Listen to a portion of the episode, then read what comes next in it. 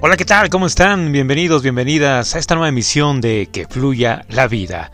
Empezamos.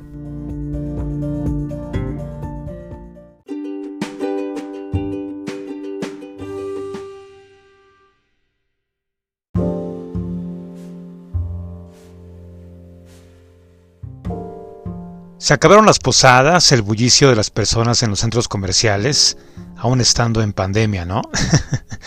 El preparar todo para Nochebuena, desde la música hasta la cena, se acabó por este año la hermosa magia de sentir un diciembre lleno de luces en la ciudad. También se acabó la empatía navideña, la cordialidad y el respeto que estas fechas arrojan entre seres humanos.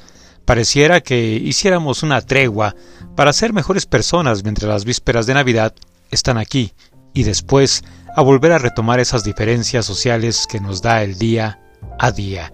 Sería realmente maravilloso imaginar que todos los días son vísperas de Navidad para tener vigente esa buena vibra en nuestras vidas.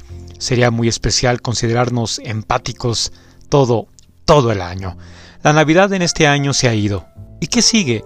¿Recibir un nuevo año con toda nuestra actitud negativa? ¿Echarle la culpa a todo y a todos por nuestro mal paso?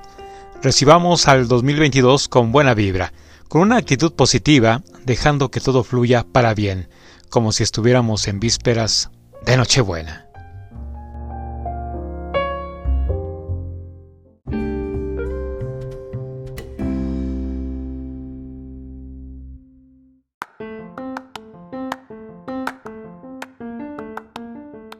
Es así como terminamos, como concluimos esta nueva emisión de Que Fluya la Vida. Yo soy su amigo Hugo Galván, muchas gracias por habernos escuchado el día de hoy. Hasta la próxima.